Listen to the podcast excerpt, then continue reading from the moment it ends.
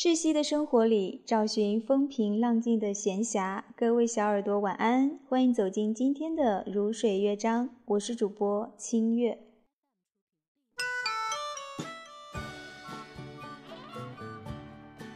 前几天又重新看了一遍日剧《纸的新生活》，又名《风平浪静的闲暇》。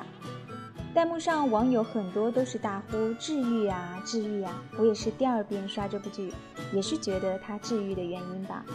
那为什么现在人那么喜欢治愈的东西呢？或者说觉得治愈有那么重要？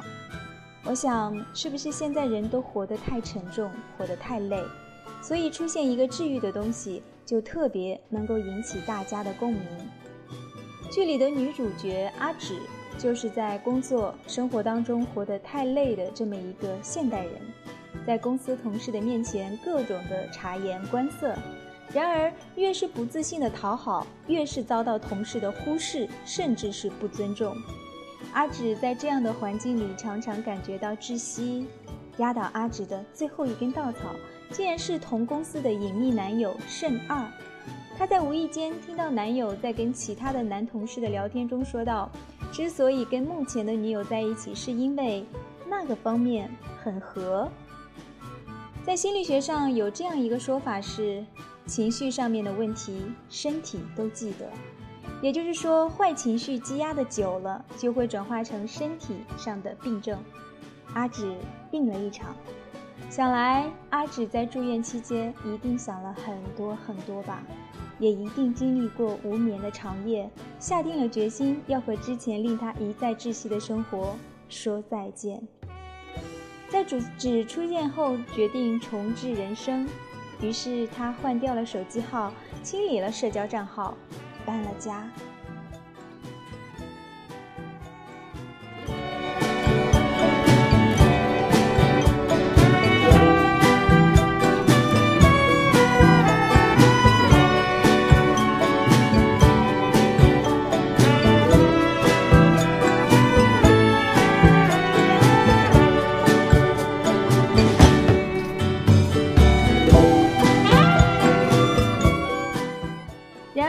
重置人生真的有那么容易吗？我们说性格并不是一朝一夕养成的，那些习惯镶嵌在一个人过往的漫长岁月里，怎么能说戒就戒掉了呢？开始了新生活的纸，又遇到了令他沉沦的男二全，所以呀，人真的是很脆弱的，意志薄弱。好在意志薄弱、沉沦了一段时间的纸及时醒悟。没有忘记自己开始新生活的初衷，就这样，在新的邻居、新的朋友的鼓励下，纸一点一点，慢慢的，真的有了变化。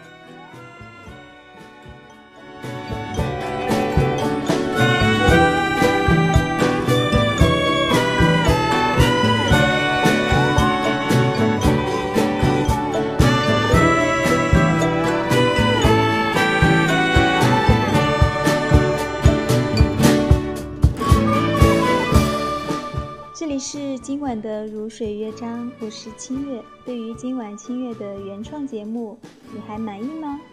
欢迎留言收听我的节目。好了，今天就是这样，祝你晚安。